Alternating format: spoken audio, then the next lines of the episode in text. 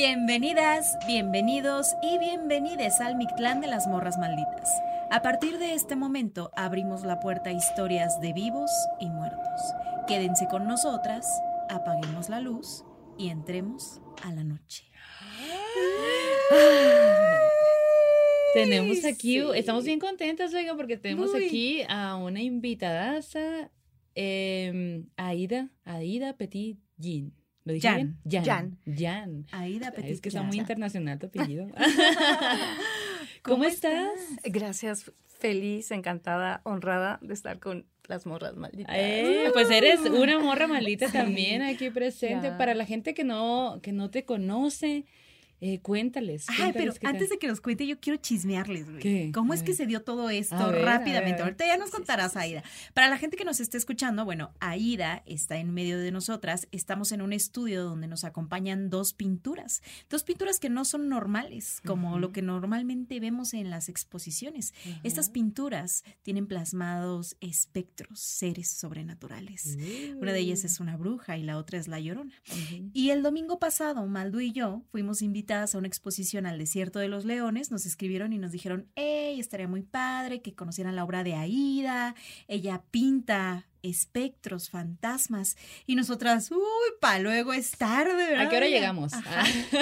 Y llegamos. Y llegamos, y se acuerdan que, que justo en el desierto de los leones hay una, un convento, un ex convento, y ya les había hablado de ese lugar porque ya les había contado que yo tuve ahí una, eh, una chamba que hice, ¿no? Y ahí, ahí mismo fue donde Aida hizo esta exposición que tenía 20 años. 20 años sin exponer, Sin ¿cómo ven? Entonces fue súper mágico, estuvo bien padrísimo, estamos bien emocionadas y pues así fue. La invitamos al Así podcast fue como y nos aquí la conocimos. tenemos. Exacto. Además era mi cumpleaños. Aparte así como que nos enteramos de eso hasta el final. Sí. Y además la Sí, expo como así de, que- no, pues ¿cuánto tiempo va a estar? Un día. Y yo, ¿qué? Ni siquiera breve. ese día y ya. Sí, ya. Que después subimos fotos y todos y mucha gente de que, ay, ¿cuánto tiempo? Y yo, no, ya, ya fue. Ujú. Si no fuiste, no fuiste. I'm Para la próxima.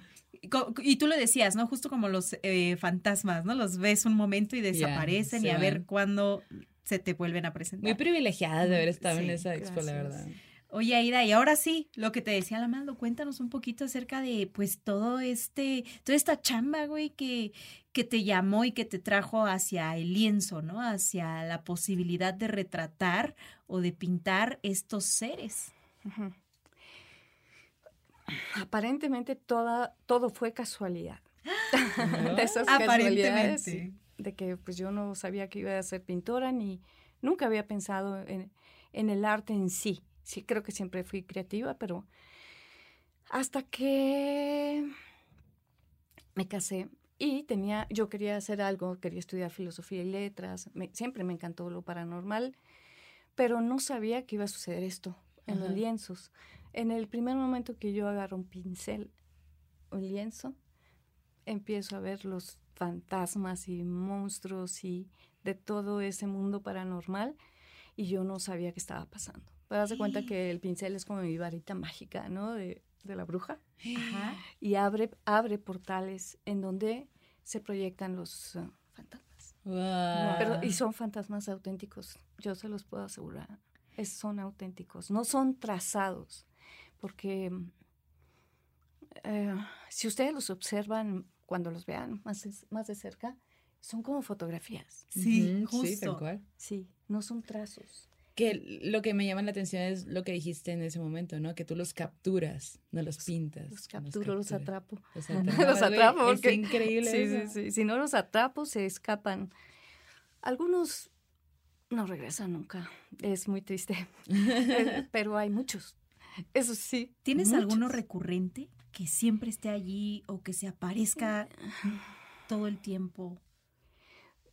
Mm, pudiera ser, pudiera ser. Eh, hay algo, hay algo que todavía no lo defino bien porque tiene un poco entre cara de animal y no. Como perro, lobo, raro. Ajá. Sí, y, y a veces agarra caras humanas y, y- mucho como, como con una trompa, así como de lobo. Pero sea, sí, él puede ser que se haya repetido varias veces. A cada rato surge ahí. ¿Y a ese lo has atrapado? sí. Sí lo he atrapado, mm, pero una vez me dio mucho miedo. ¿Por qué? No sé, porque estaba muy diabólico. Ok. Sí, entonces a veces sí soy como un poco selectiva, por el momento al menos. Eh, no dejo entrar cualquier cosa. Al lienzo. Oye, ¿y ¿te Sí. acuerdas de cómo, cómo era ese primer fantasma que pudiste capturar en el lienzo la primera Sí. vez? ¿Cómo fue esa experiencia? Mira, es que el contacto con el óleo es una, una magia porque empiezas a, wow, dices esto, ¿qué es esto? Es una belleza. Yo nomás le hacía así con una espátula y decía, "Ah", pero si ya está la obra de arte, ¿no? Claro. Wow. Porque eh, eh, mm, me acuerdo, se llamaba El hombre evaporándose. Wow. Porque como era todo etéreo, todo Ajá. así, disolviéndose, así, así llama el, el, el hombre evaporándose. Fue mi primer, wow, este, este, wow, nunca había visto eso, nunca había visto cómo corría el óleo, cómo se mezclaba con otros colores. eh, Las posibilidades del óleo son inmensas y es muy hermoso el óleo. No, yo no me acostumbro al, al acrílico. ¡Qué cabrón! Es que se puede mover, ¿no? Se Es- mueve. es- el óleo se sí, mueve. cómo no, y te da historia. Atrás, abajo, abajo, puedes escar- escarbar luego, ¿no? Ajá. Y a veces eso es lo que sucede en mis lienzos. O sea, si yo le paso así, aparece lo que estaba abajo más algo y se va sumando la energía de todo lo que había estado en ese cuadro. Y por eso cuando estás junto al cuadro, ves, los ves. Ok. Sobre todo los ves a los ojos, mm, pues sí, sí se capta lo que es la esencia de un fantasma. Qué Guau. emocionante. Y sí. aparte tienen mucha fuerza, o sea, recuerdo que, imagínense esta escena. Llegamos a el ex convento en el desierto de los leones. Para la gente que no conozca este lugar, el desierto de los leones es un bosque, un bosque muy grande que está como a una hora de la Ciudad de México.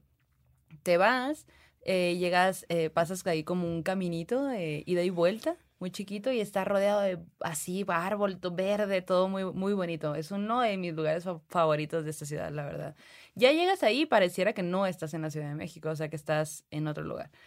Y conforme vas subiendo y vas subiendo y vas subiendo, de repente llegas a este ex convento antiquísimo, de piedra, así súper grande, imponente, en medio del bosque, todo esto, ¿no? Y eh, es, como es grandísimo, pasillos, hace frío, es, Muy misterioso. Muy misterioso. Y aparte, la exposición específicamente fue en lo que era la capilla en su momento. Entonces tú llegas y está un ser, un ser efímero, ¿no? Que tú le llamas, que te recibe así, tú, ay, y, y todo, ves la capilla así súper antigua, con lo que eso representa, eh, espacios muy altos, muy grandes, muy frío, y cada cuadro tiene su espacio. Y, y tú ves el cuadro y, y- te, te, te causa, ¿no? Te causa algo, te sientes y te dices, wow, esto... O sea, sí hubo cuadros para mí que me atraparon, que yo quiero seguirlo viendo, quiero seguirlo viendo más Imagínate, tiempo. era el, el fantasma queriendo atraparte a ti. Sí, y yo de que Sí. ya voy, ya me voy, metida en el cuadro. Sí, muy, muy cabrón. Toda una vibra, toda la atmósfera, ¿no? Creada. Y este ser efímero del que habla Maldo, hagan de cuenta que en la entrada de la capilla estaban unas sillas y en medio de estas tres sillas estaba sentado este ser que en realidad estaba hecho como de telas, con hilos, amarres, y en la parte del rostro tenía una impresión de estos seres efímeros que ha pintado Aida, pero para que la gente sepa quiénes son los efímeros, Aida, ¿quiénes son los efímeros? ¿Por qué efímeros? Porque no los logro atrapar del todo. Se van. Gracias a Dios les puedo tomar foto. Los, les tomé foto antes de que desaparecieran. Y, y- pero no tuvo la, la suficiente fuerza para sostenerse en esta realidad. Porque ellos también necesitan ciertas cualidades o el deseo de hacerlo. ¿no? No todos se quedan, pero tengo muchos efímeros y eh, esta fue una manera de mostrarlo. Wow. Increíble y súper impactante. Y aparte cuando Sí, muy Imagínate que lo que ves es eso, ¿no? Esa imagen que, el- que relata Janet, y luego todos los colaboradores que estaban ahí eh, iban vestidos con túnicas negras, con rojo y así. No, increíble, gran a exposición. incienso también. ¿no? Olor a incienso, ajá. ajá, en diferentes partes de, de, del lugar había olor a... ¿Era copal? Era... Sándalo, en Sándalo. Sí. Sí. Sí. también los cantos gregorianos. Ah, cierto. sí. Que de hecho, o sea, había más exposiciones en, en, en el, el ex convento es grandísimo, ¿no? Y cuando llegas, lo que escuchabas eran los cantos, pero no sabías de dónde. Más bien llegamos a la expo porque los cantos de que por dónde viene, Sí. por dónde viene. Después la Yanis pensó, o sea, la Que Yanis había nos- misa. Ajá. Ay, misa. La Yanis después nos dijo, ay, yo pensaba que sí estaban rezando. Y yo, ¿a dónde? Porque tengo unos pecados por ahí que quisiera expiar. No, ya, ya fue, ya fue. Ah, bueno. Ah, bueno. Oye, Ida, pero lo que más nos impacta es que, o lo que más nos impactó cuando empezamos a platicar con Aida, es que no solo se le manifiestan estos seres cuando está frente al lienzo, tú también tienes una historia que está muy ligada a lo sobrenatural, a estas otras dimensiones. Entonces quisiéramos empezar con las historias, ahora sí, mandándoles pan. ¿Te gusta el pan, Aida? Sí, claro. ¿Tienes un pan favorito así que te venga a la mente ahorita? Ay, pues eh, una conchita. Ah, una Ah, conchita. ya. Muy Pues, bien. Vamos a mandarle chocolate. conchita con chocolate a la banda. Ahí les va la conchita con el chocolate. Y Aida, cuéntanos, ¿cuándo fue la primera vez en tu vida que tuviste este contacto con lo sobrenatural? ¿De dónde viene esta, este don, esta posibilidad de abrir esas otras puertas? Yo creo que viene de familia. Es así, el álbum familiar, hay bastante de eso. Mi papá, mi mamá, mi abuela, yo tuve muchas experiencias ya y actualmente también las tengo. Pero mi primera, primera, primera fue a los cuatro años cuando entré a la escuela. Benito. Juárez, una escuela pública que estaba en la esquina de la casa, o sea, a tres cuadras o dos, digo, casas. Estaba muy cerquita y mis dos hermanos ya iban a clases y yo me quedaba sola en la casa, no tenía con qué jugar, y entonces yo le pedí a mamá que por favor me llevara a la escuela, porque yo, ¿sí? Y antes no era como ahora, o sea, no había kinder, no había guarderías, y- pero yo quería ir. Y mi mamá pues se llevaba muy bien con las maestras y dijo, ay, mira, ahí te la mando con una hojita y un lápiz y que haga lo que sea, ¿no? Nomás para que sea". Distráela, Sí. distráela. Que entre matemáticas aplicadas. ¿Qué puede pasar, no? Así Sí. como... Pero sorpresa que sí aprendí. Sí, Pasé primero, pasé segundo, pasé tercero. No, hasta wow.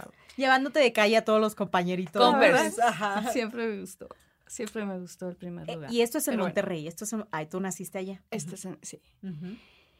Y entonces yo tenía, yo veía a un niño, este, a Beto, ¿no? Y Beto, pues, pues platicaba con él, me parece simpatiquísimo. Y pues fue mi amigo, era mi amigo, fue el que más se abrió. Y eh, de repente me llevaba a su casa, que estaba cruzando la calle. Sí, una casa antigua, pues entrábamos, jugábamos, me enseñaba sus juguetes y yo me regresaba a la escuela. Él no estaba en la escuela, no estaba estudiando ahí, pero venía y me saludaba. Ok. Yo no sabía que nadie más lo veía. Que nadie más no lo veía. no lo veía. ¿Te Y acuerdas pues, cómo iba vestido? Sí, claro. Ay, hermoso, con un suéter, traía suéter y shorts como pantalones cortos, Ajá. ¿sí? Sus zapatitos negros de cintas, Oh. ¿sí? De esas como botitas. Oye, pero ¿no te parecía extraño que, tra- que trajeras suéteres y en Monterrey también hace mucho calor, Hace mucho ¿no? calor. ¿Y no te parecía extraño? Pues no, nunca me lo cuestioné. Mm. No, sí, digo, también estabas no. muy chiquita, ¿no? Sí, los cuatro años. Y este, pero era su sonrisa, todavía la acuerdo, todavía me acuerdo. Y pues una vez, pues yo no, yo pues, tenía otras amigas y todo, pues yo no se me ocurrió nunca platicarle a mi mamá, ¿no? De que yo me salía a veces y me iba, y me cruzaba la calle en el recreo, cosas. Ajá. Y entonces, pero un buen día sí le platiqué de mi amigo que sí podía ir a su casa. Y me dijo, ¿dónde vive? Y le digo, aquí, nomás cruzando la calle. Y mamá se extrañó. Le dije, no, pues así, ¿no? Eh, dice, a ver, dime dónde vive. ¿Quién es la mamá? ¿Quién es la mamá? ¿Cómo que te sales de la escuela? Ajá. Sí. No, antes no había la seguridad que ahora tiene, ¿no? Si no era necesaria, ¿no? Tanta seguridad. Entonces yo me cruzaba y este y le digo, ah, pues aquí, enfrentito. Y ahí estaba una casa, pero la casa estaba abandonada. ¿Y qué te dijo tu mamá? pues eh, eh, te voltean a ver raro, ¿no? Lo normal. Entonces, no, es que ese niño no, pues no existe y pues, la verdad que ya ni me acuerdo, porque eh, sí desapareció mi amigo. Después de eso. Sí. O como que rompiste el pacto de... Sí, de, sí, de la inocencia y de... Pero juntos vimos en- ahí en la escuela, porque eran una casa esas antiguas, súper antiguas, de patio central. Me acuerdo que con él vi la mano pachona. Él me la enseñó. O sea, yo, yo sí la veí, yo sí la vi. Y me dice, es que por ahí sale, por ahí sale. Y hablábamos de cosas mágicas, pero yo pensé que todo el mundo hacía lo Que era normal, pues. ¿no? Ajá. Sí, claro. ¿Y cómo era la mano pachona? Fíjate que eh, como muy inflada, muy inflada y como, pues, oscura. Oh. Sí, Guau. eh, sí, ¿Y de pues, dónde salía? Pues para mí era como pues un conejito, ¿no? O sea, Ah. da igual. Ajá. Es que a esa edad da igual. Yo era de las niñas que muchas veces elegía eh, dormir en el closet mejor que en mi cama. Me gustaba irme al oscurito y ahora veo que son partes de procesos de la magia. Guau. Sí, el aislamiento en un lugar oscuro y, y así como tienen ustedes aquí eh, sonorizado, ¿sí? Donde no entra otra cosa y que puedes tener atención absoluta en el silencio y en la oscuridad. Qué loco. Qué loco. Y qué chi digo, por una, por otro lado, también pienso en tu amigo que habrá sentido cuando se rompió esa magia que los unía, ¿no? Como que ese puente más bien, ¿no? Como que siempre hablamos de dejamos de ver nosotros, dejamos de verle, dejamos de escucharle, pero ¿qué pasa del otro lado, no? También habrá una tristeza, una nostalgia de, oh, ya no estoy viendo a Aida, ya no puedo conectar con Aida, ¿no? Como, no sé, ¿creen que pase? Yo creo que sí, porque hasta la fecha lo recuerdo y yo creo que lo recuerdo así como si fuera mi primer amor. Ah. Sí. Oye, y cuando tú le contaste a tu, a tu mamá, mencionas que tu mamá también tiene eh, este don, ¿no? Sí. Ella, eh, ¿cómo lo manejó? Mira, mi mamá quería ser, ella no se quería casar, ella quería ser monja. Oh, Otra Guau. monja. o sea, tenía toda una devoción, o tiene, ¿no? No sé dónde ande, ahorita ya, ya falleció, pero, pero extremadamente religiosa, de pensamientos muy eh, bondadosos y hacía milagros. Mi mamá era de las que hacía el- la repartición de, eh, o sea, llegaba, no sé, todos mis primos y 20 personas, ¿no? Llegaban a la casa, porque antes se usaba mucho que llegaran. Ella tenía, por decir, eh, dos pescados y tres panes y hacía la sí, Claro. multiplicaba eso. Eh, sí, siempre todos nos extrañábamos de las cosas que hacía mi mamá. Pero ella descubre su mediumidad ya después, ya más avanzado. Yo tendría como unos 13 años. Ok. Y ahí este, es donde mm, yo la primera vez que la escuché, porque hay toda una historia de un tesoro de mi papá que está involucrado, sí. Y entonces empezaron a tener este asunto de, de, es- juntas espirituales o espiritismo para eh, encontrarlo, encontrar ese tesoro. En la casa. No estaba en la casa, tiene una historia preciosa. ¡Wow! Sí, que está entre las que les quiero platicar. Claro. Y, y entonces estaban buscando ese tesoro, pero porque, o sea, tu papá ya había fallecido en ese momento. No, mi papá ahí? vivía y... Pero es que mi papá sabe de este tesoro cuando tiene siete años, una cosa así. Órale. Es un tesoro antiguo. Es un tesoro antiguo. Mi abuelo trabajaba en haciendas, era administrador de haciendas de mi tía Jesucita, que era una super psíquica. Uh, la, La vimos, la vimos. No, hombre, no tienen ni idea. Ay, tía, jeje, saludos al más allá, tía. Tía. Jesucita. Sí, entonces em, ve papá de curioso, empieza a buscar en los cajones y encuentra ese derrotero, se llama derrotero porque las indicaciones es un mapa pero en palabras. Oh, ok. Sí, así y, y en un español rarísimo, pues antiguo, ¿no? Sí, O sea, claro. Ay, de acá, y donde te la das media vuelta. No manches. Sí, sí. Cuando el sol está atardeciendo, el Sí, último rayo. Sí, ¡Ay, sí, qué ese emocionante! tipo, sí, y papá, se bueno, enloqueció, dijo, vamos a buscarlo, le dijo a su papá. Me dijo, no, ¿y por qué voy a ir a buscar algo que no se me perdió? me, encanta, me encanta mi bisabuelo. ¿Para qué voy a buscar algo que no se me perdió? Pero mi papá quedó fascinado con la historia y nomás tuvo 15 años. Juntó su grupo de amigos y se fueron. A buscar el tesoro. A buscar el tesoro. Sí. sí. Y así, hasta casi el último año de su vida, mi papá estuvo buscando ese tesoro, pero sucedieron mil cosas. Mil cosas extraordinarias acerca de apariciones, de fantasmas. De... Y mi mamá en ese momento, yo creo que es cuando descubre esta capacidad que tiene de ser medium y de ser también sanadora. Después la gente la empezó a buscar para, para curarse y ella sin tener realmente ningún estudio, ¿no? Pura intuición. Pura intuición y, bueno, pues, tenía todos los libros de Alan Kardec y así, ¿no? Tenía un montón de escritos. A mí nunca me, me llamó la atención, nunca. okay. Yo, yo quería una vida normal, quería casarme, quería tener novio, ¿no? Este, y no le hacía mucho caso. Pero nos metió a todos a clases de, em, ¿cómo se llamaba esto? El método Silva.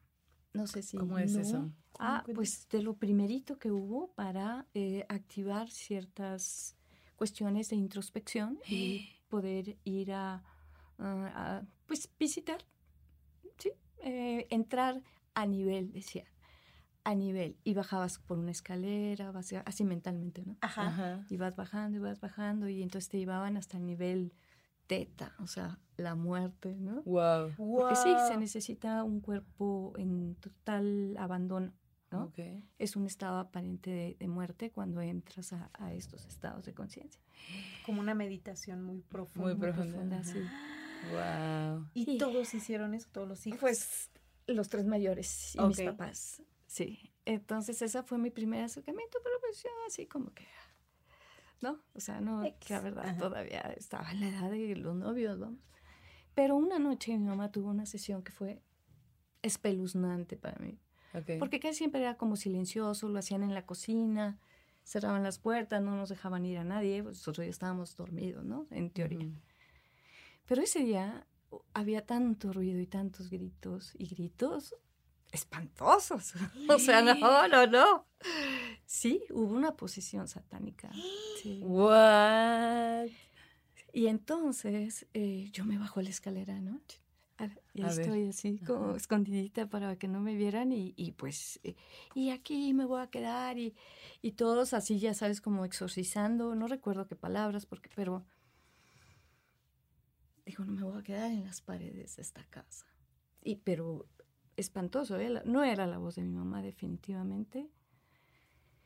Y yo me quedé así. Ahí empezaste a creer. Que ¿Cómo que se va a quedar aquí? Qué espanto. Y luego mamá ya nos tranquilizó, ya mm, lograron poner calma, ¿no? En este evento. Pero sí se quedó. Oye, y esa voz era como de hombre, mujer, no supiste como demoníaca. Era demoníaca totalmente, más parecía un hombre, ¿sí? Uy, imagínate, me voy a quedar en las paredes de esta casa. Wow. no, pues, y yo que estudiaba ahí en las noches cuando había exámenes. Así es que cada vez que estaba yo ahí, pues empezaba a oír las paredes. Wow. ¿Qué pasaba en las paredes? Eh, ¿Se oyen sonidos? Se oían sonidos. Y yo, este, mm, a veces el reflejo de la ventana eh, veía cosas. Entonces yo ya no podía estudiar ahí. O sea, mm, pero claro, te dicen, eso no existe. Claro. pero, ¿quién te lo decía? Pues mi mamá. Ah, o sea, después de la posesión demoníaca. Sí, pero no, ya se fue y mira, ya están los santitos y tu angelito que te cuida. Y, Ajá. Entonces, eh, muy extraño porque ahora yo me veo más o menos en la misma posición que mi mamá. Que con tener un, un espíritu muy elevado de, de, y experiencia exaltadas de, de, la perfección de la vida, ahora de repente estoy bajando a los infiernos, ¿no? wow. Entonces es como... Claro. Sí, muy interesante porque yo he seguido mucho este, la situación de mi mamá y he descubierto igual que tengo dones de medium y que puedo platicar con los fantasmas o verlos o sentirlos o sobre todo plasmarlos. Plasmarlos, sí. En estos lienzos que se abren como, como portales. Y, y hasta ahora los acepto, porque antes no quería. Ay, Pero antes no querías porque estabas en otras cosas. Sí, sí, sí. Además, este, eh, sí. No. Pero tú, o sea, lo que nos lo que nos platicaste fue que básicamente que cuando tú empezaste a estudiar arte eh, y te dijeron, bueno, pinta, y tú, pues es que yo veo puros, puros fantasmas aquí. Sí. O sea, desde entonces empezó a suceder. Y el maestro me dijo, ay, pues píntalos. Así como, sí, ándale, dale. pues como, sí, mm, pues nadie te toma en serio. Y yo tampoco, yo tampoco me tomaba en serio hasta que se empezaron a vender mis fantasmas y mis cuadros. Sí. Y empecé a, a exportar y a estar en subastas internacionales y bueno. Wow. Imagínate también qué hace que la persona decida comprar esa pieza, ¿no? Es que... ¿Con qué conecta de tu fantasma? Que dice, me lo llevo, güey. ¿No? Como, uy, los que no has querido pintar, que lo que nos contabas, ¿no? Sí, uy, no. Oigan, pues yo les quiero contar una historia para que prepares la siguiente Aida mientras tanto y para que ustedes ahí en casita tengan un respiro porque está muy denso esto. Un respiro para espantarse mucho más, por supuesto. Y esto nos lo manda Jessica Cruz. Jessica lo que nos cuenta es que eh, pues hubo un tiempo en el que su abuelita se enfermó. Y se enfermó de tal forma que pues ella como que sentía este deseo pues tal vez como de poder hacer algo, de ayudarle, ¿no? Y en ese tiempo su novio, la familia de su novio les dijo, ay, es que nosotros vamos a una iglesia en la que pues hay gente que es medium y puede conectar con otras cosas. Deberías ir un día y a ver qué te dicen, ¿no? Como con qué conectas, porque tú tienes como una luz muy particular, le dijeron, ¿no? Y ella, sí, yo siempre he sentido, ella siempre se había sentido como un tanto distinta, ¿no? Como que tenía unas conexiones distintas. Y entonces llega a este, a este sitio, se va un día con su pareja y todo, ¿no? Y entran, entonces, cuando entran, pues se empiezan a conocer, eh, intercambian pues información de quién es quién y todo, y le dicen, ah, pues sí, o sea, en efecto, tú eres una persona que, que tiene mucha luz. Entonces, lo que podemos hacer es que eh, hagamos como que este rezo, un rezo, como para que tú empieces a generar esta conexión con lo otro, ¿no? No que sí. En esa ocasión ella ha vivido con su pareja, con la familia de su pareja, y creo que el papá del novio estaba afuera, como que él dijo, ay, yo los espero aquí, ¿no? O sea, ustedes entren, a ver qué se encuentran, yo por aquí me quedo. No que sí, llegan la primera vez, hacen el rezo, todo, como que intentan que ella conecte con eso otro y no pasa nada, güey. Así como que nada, nada, nada, nada. Y ella, pero pues, ¿qué pasó? O sea, ¿qué onda? Y le dijeron, no, pues es que a veces así pasa, pues, ¿no? Vamos a intentarlo después, tú tranquila, esto es parte del proceso. No que sí. Vuelven a ir y en esa segunda ocasión, ella está como muy concentrada, está escuchando los rezos alrededor, hay lámparas, hay velas, ¿no? Así hay como un altar en donde hay figuras religiosas y de pronto ella empieza a escuchar adentro de sí misma como una voz que no es la suya pero es una voz como muy grave, así como, ¿no? Y ella así como de que yo sentía como esa voz retumbaba en mi cuerpo, pero no era mía, o sea, alguien más estaba hablando por mí. Y de pronto ya se siente ella, sin sentirse del todo, parada frente al altar y empezando a insultar a todas las imágenes religiosas de, tú eres esto, no sé qué, ja, ja, ja, así como, sabes, totalmente fuera de sí, la gente intentando calmarla, rezando, ¿no? Como que tratando de que ella volviera así en sí y dice, güey, fueron minutos en los que yo sí recuerdo que yo estaba, o sea, como que mi, mi cuerpo estaba frente a este altar insultando a lo que estaba allí, pero no era yo, ¿sabes? Era algo más que estaba hablando por mí, ¿no?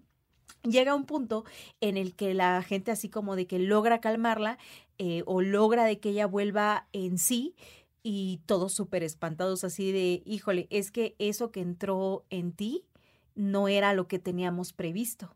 Y ella, pues sí, ya me di cuenta, ¿no? Básicamente. Ya, bueno. sí, como que algo sospeché, ¿no? Y que empezando a escarbar en su historia, un, eh, porque llegó otra medium que es muy poderosa de ese lugar en el que estaban, y le dices que sabes que tu abuelo también era medium, pero tu abuelo dice tenía conexiones muy densas, como muy cabronas energéticamente y como muy oscuras, si lo quieres ver así, y que en algún momento había hecho pacto con un demonio y que el abuelo había dicho que él iba a dar a su nieta, o sea, a ella. Ajá. Y que le dijo al, de- al demonio, yo te la voy a dar, eso es para ti.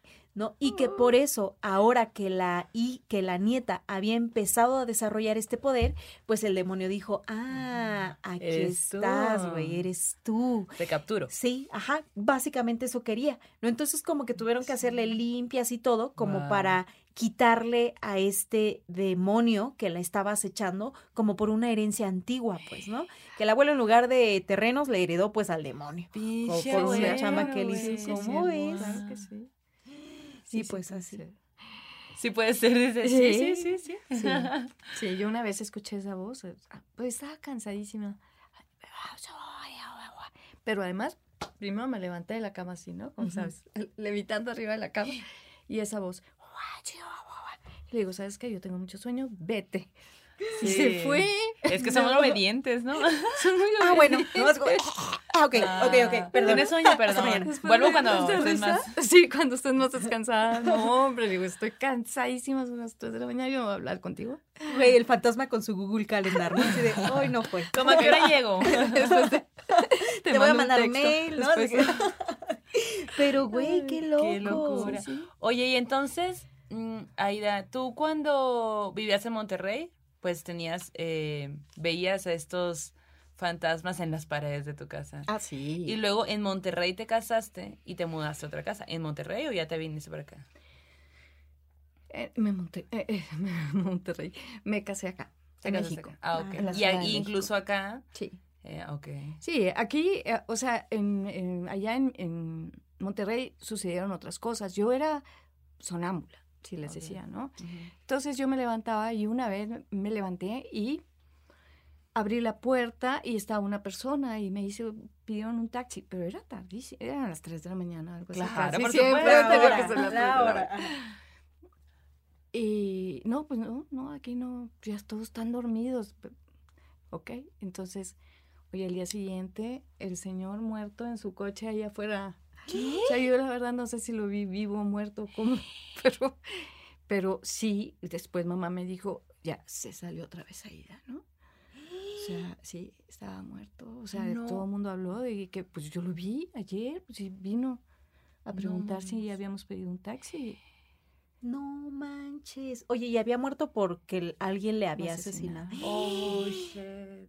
Wow. Sí. No manches. ¿Y cómo te sentiste?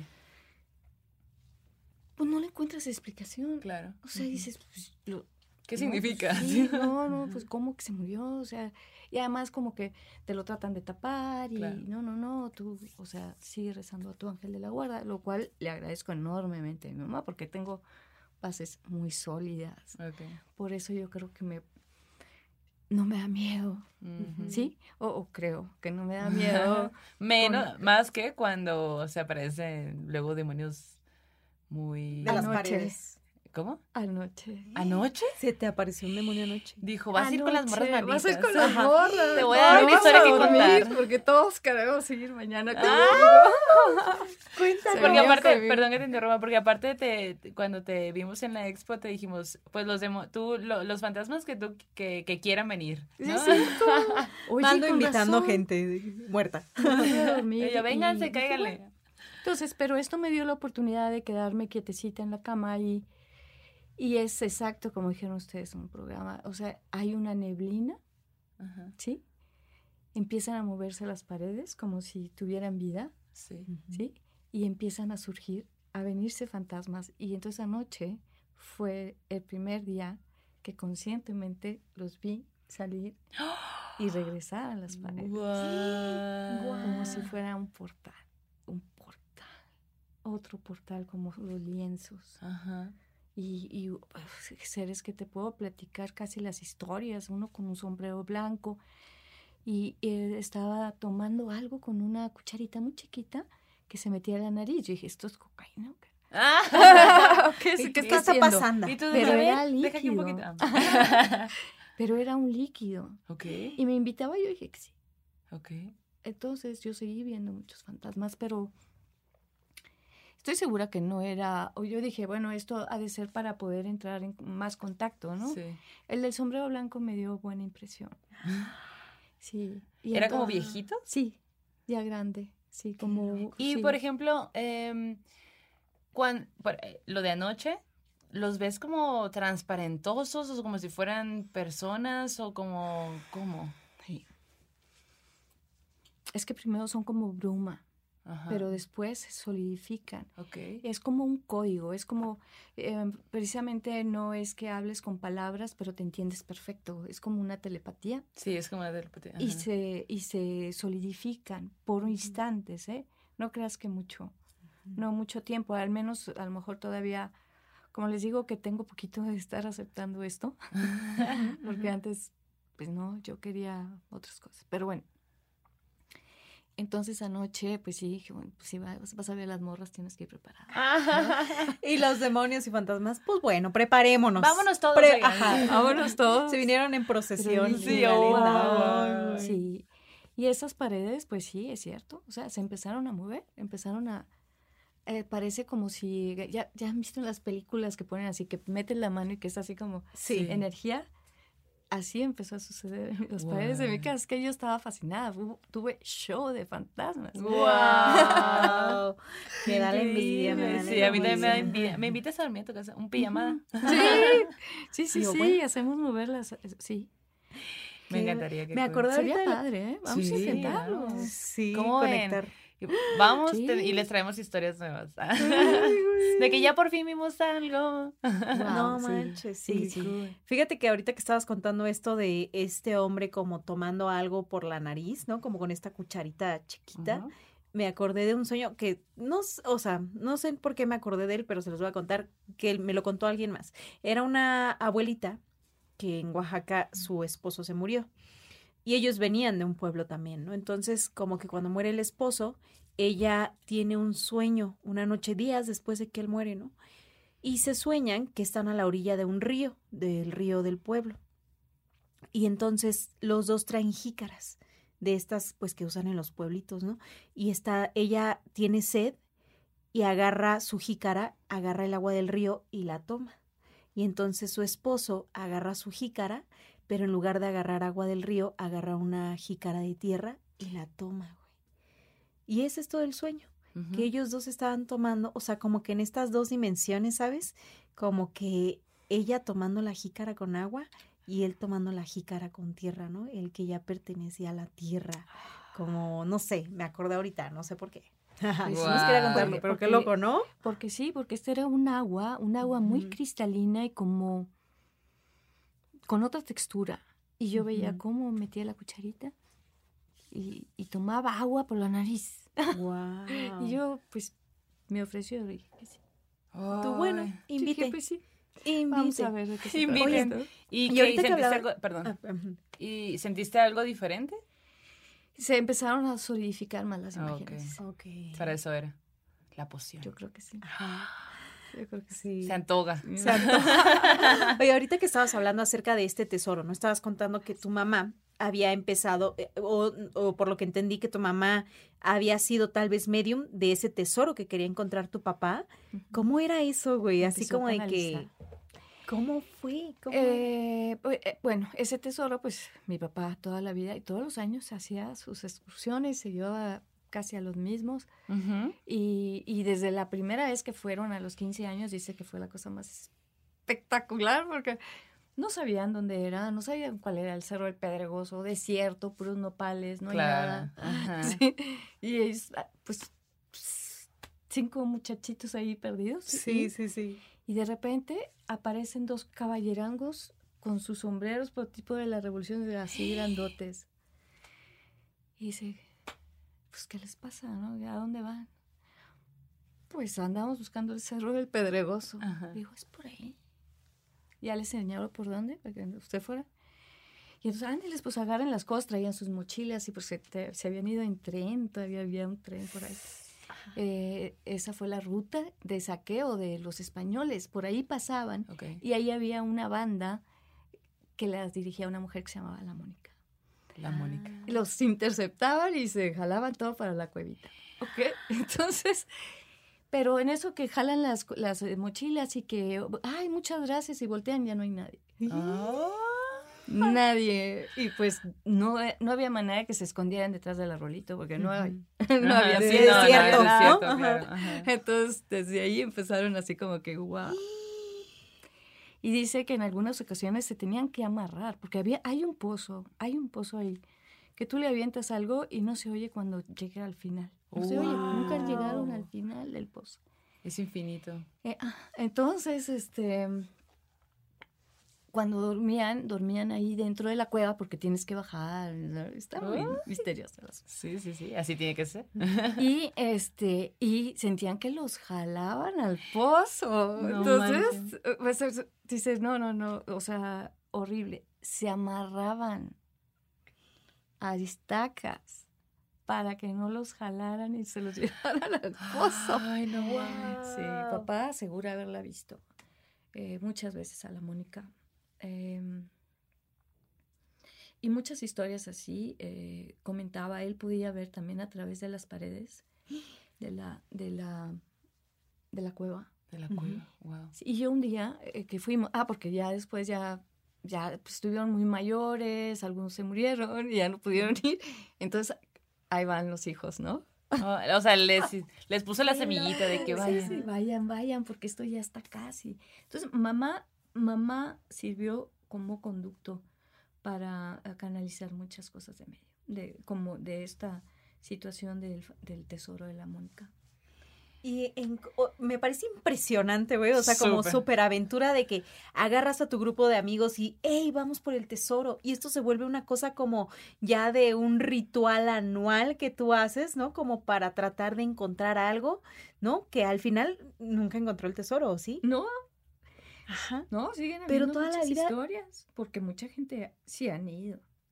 Y la Mónica, qué cabrona la Bien doña, escondido que lo tiene. Más bien, ella quiere el tesoro de las Sí. almas de estas personas, ¿no? Por eso Uy, los quiere jalar a su pozo, tal vez. ¿Quién sabe? Como Don Filemón. Ay, no, No, cuéntale no. rapidito la de Don ¿La de Filemón. Filemón ya la has escuchado? Creo que sí, sí, a ver, platícame tanto. Bueno, eh, Filemón, esto sucedió en Chihuahua. Es, eh, le pasó al tío de Grecia Colombo, una amiga que también ha estado aquí eh, con nosotras en varias ocasiones. Y el tío cuenta que mm, él trabajaba en el INEGI, entonces tenía que ir a hacer el censo de las personas. Y están ahí en un pueblo y como, como que fueron a un pueblo dentro del pueblo, como muy alejado. Entonces ya cuando iban de regreso a, a donde se estaban hospedando, pues estaba, era como muy desértico todo y así Chihuahua igual, ¿no? Y de pronto el, eh, el, el señor, el tío de Grecia, traía una cámara, lo usaba mucho fotografiar y era como que la, la onda que traía el señor. Entonces ve en, la carretera a lo lejos una casa abandonada y dice, ah, me quiero quedar a tomar fotos. Oigan, me voy a quedar. Y ahí los, los alcanzo. Ah, bueno, pues sí, ya tenemos mucha hambre, ahí te vemos. Él se baja, el señor se baja, eh, y conforme se va acercando a la casa, se va dando cuenta que no está deshabitada, que, que sí hay alguien. Y justo afuera de la casa está un señor. Hey, ¿cómo estás? Ah, no sé qué, es que, perdón, es que quiero tomar una foto, me parece que se veía muy bonita la casa y quiero tomar una foto. Ah, claro, que no sé qué. Yo soy don, Filemo- don Filemón, pásale. Y don Filemón y él se em- empiezan a platicar, a platicar. No, que sí, que yo, eh, nosotros hemos vivido aquí desde la revolución, así tenemos mucho tiempo. Nosotros teníamos una, una tienda de, Raya. de raya. Sí lo oí. Porque por aquí, si lo Sí, viste, ¿verdad? Ah, pues sí. Pero bueno, para la gente que ver, está para la llegando. gente que, ajá, la- para la gente que está llegando, así va la historia. Em, este, y sí, pues mira, yo aquí tengo mi casita, acá atrás hay un pozo. ¿Quieres ver el pozo? Vamos a ver el pozo. No, no, no, no, señor, yo no vengo pues a tomar la foto y ya, porque tengo que, ahí me tengo que ver a mis compas, ¿no? Sí, pues sí, ándale, tómela. Yo vivo aquí con mis tías y que no sé qué. Entonces el, eh, el tío de Grecia, nuestra amiga, dice, qué loco, porque pues yo veía a don Filemón ya muy grande, como para que todavía tuviera tías, pues no. Pero que él escuchaba en la casa cómo se movían los trastes y había Y ruido. olía pues, el ¿no? café. Olía el café, dice que todo. ¿no? Y entonces, ¿quiere café? ¿Le preparo café? Bueno, pues bueno, está bien. Entonces, don Filemón entra en la casa y... Ah, bueno, sale y acto seguido, así, ruiditos de cocina, trastes y que no sé qué, ¿no? Eh, y ya, pues, entiende, ah, las tías se pusieron a hacer el café. Y no, que sí, es que por aquí pasaba el tren y, y este, pues nosotros vendíamos aquí y, y pues el pozo. ¿Quiere ver el pozo? Vamos a ver el pozo. No, no, no, señor, todo bien, todo bien. Sí, bueno, pues es que tal y no sé qué, la, la, la. El pozo. ¿Quieres ver el pozo? Ah. No, no, no, no, no, señor. Ya de que se te empieza a hacer raro, ¿no? Sí, ¿Por qué quieres ajá, ver porque el estaba muy pues, no? insistente con la cuestión del pozo. Contaba una cosa y después volvía al pozo y le quería, lo quería llevar a la- al pozo, ¿no? Y él como ya se empezó a sentir como muy incómodo y se daba cuenta que el café estaba tardando mucho y como que dijo, ya se está haciendo más tarde, ¿qué hago? Y que, ¿sabe qué? Ya me voy a ir mejor. O sea, como que sintió que el café ya, ya como que dijo, no, eso está raro. Y todavía le dice, oye, el. Y ya no, tomé fotos. Ajá, ya. ya me voy, ya, te, ya vine a lo que vine, pues, ¿no? Bueno, pues el caso es que baja de nuevo a- al pueblo y se topa con sus amigos del trabajo y todo, que ya estaban ahí comiendo, tomando, lo que quieras. Y, y le dice, ¿qué onda? ¿Por qué te tardaste tanto? De que no, pues es que resulta que la casa esa está habitada y me quedé platicando ahí con don Filemón y todos se quedaron pálidos, ¿no? De que, ¿quién? Don Filemón, es un señor y le cuenta la historia que resulta que tiene una tienda de no sé Y un qué. Y un. No manches. Y, y todos se quedan así que, a ver, siéntate. ¿Por qué? Güey, don Filemón es de la época, mi abuelito lo conoció, mi abuelito lo conoció, o sea, es viejísimo, falleció hace muchos años. No, pues yo lo acabo de ver con sus tías, ajá, el señor vivía con sus tías y cuando quitaron el tren, eh, pues toda la gente se, se de, de ese lugar, como que había un pueblito, pues había habitaba varias personas, pues se fueron desplazando porque ya no había dinero, ya no había economía, porque ya no pasaba el tren. Entonces ellos se quedaron, porque ellos no querían que, o sea, no querían irse de su tierra, pues. Y se quedaron ahí, pero llegó un momento donde ya no había dinero, no, no se movía nada de dinero. Y don Filemón, que cuidaba a sus tías, se vio tan desesperado que las, las tiró al pozo y las mató ahí. Y se mató él Y se mató él también. Entonces por eso estaba tan, tan, este... Quería mostrarles dónde, se, Ajá. dónde estaban. ¿Tú qué crees, Aida? ¿Que quería Eso. mostrarles o que quería aventarlo? No Pues sé. es que para mostrarles a lo mejor sí lo aventaban. Para que quería muy abajo. Para que encontrara los huesitos allá abajo. Pero pues, Exacto. Pero es que, o sea, como que toda la, el pueblo sabía la historia de Don Filemón y todos sabían que los habían en- encontrado en el pozo. el o sea, pozo. sabía que Ay, esa es la no. historia que se sabía, pues. Se parece mucho a esta. Sí, sí, sí, sí. No, y, y mi papá decía, nos jalaban. Ah, sentíamos que nos jalaban de los pies hacia el pozo. Nos teníamos que amarrar. Wow. Fíjate. Oye, ¿y, y llegó a ver otras cosas que te contó así en estas expediciones o así? Como que fue lo más denso que tú sientes que él vivió en su vida teniendo este contacto. Ajá. Mira, a veces había muchas cosas que te digo, yo no sé por qué no, esta idea de no contarlo, ¿no? Como que no teníamos, o a lo mejor yo tampoco tenía el interés, ¿no? Sí, también. Así como que decía, "Ay, mira, mi papá y mamá son medio raritos. ¿No? Pero así los quiero. Pero sí, Pero yo- ni modo. Ni modo. Yo Son los que me acá, en el- acá noviando y sí, sí, sí, Ajá. sí, eh, las cosas más superficiales del mundo. Pero finalmente eh, mi papá tenía mucha capacidad, de- de- también sonámbulo, se repiten las historias, ¿no? Y inventaba cosas y se ponía a armar cosas y inventos. ah, hizo una caja fuerte dormido. La combinación de la caja fuerte, lo- sí, para una tarea. Se levantó a hacer la tarea en la noche. Wow. Y a mí a veces me pasa, o sea, me levanto a pintar y nada más que ya se quejaron mis vecinos y ya quién sabe. Pero bueno, Que no ven que estoy en un trance, déjenme en paz. pues, que, Ya que no se la oyen dejan, ruidos, que se oyen ruidos en tu casa. Y tú, Digo, pues sí, soy no yo. sé, pues yo no tiro cosas, pero bueno. y tú de que. Al revés, así. Levitando. Levitando. Como tabla. Wow, Aida, no lo puedo creer. Es Sí, increíble. entonces, este, eh, de esas son de las que yo me acuerdo. Eh, Ok.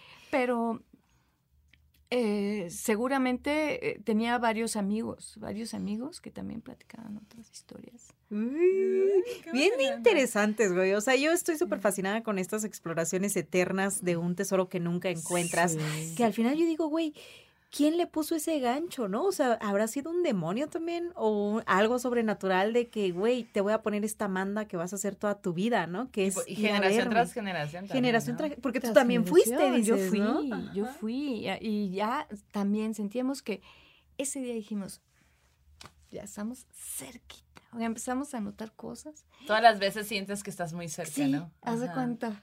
Es- y, em, y cuando yo dije, la Mónica, mira, un aire que se metió así, ¡fua! de película, ¿no? Y dio vuelta, sí dio vuelta, y yo, ¿qué es esto? Empecé a ver esto que a veces hago de ver detrás, a través de las paredes, empecé a ver, el- ya vi todo, el- ya estamos.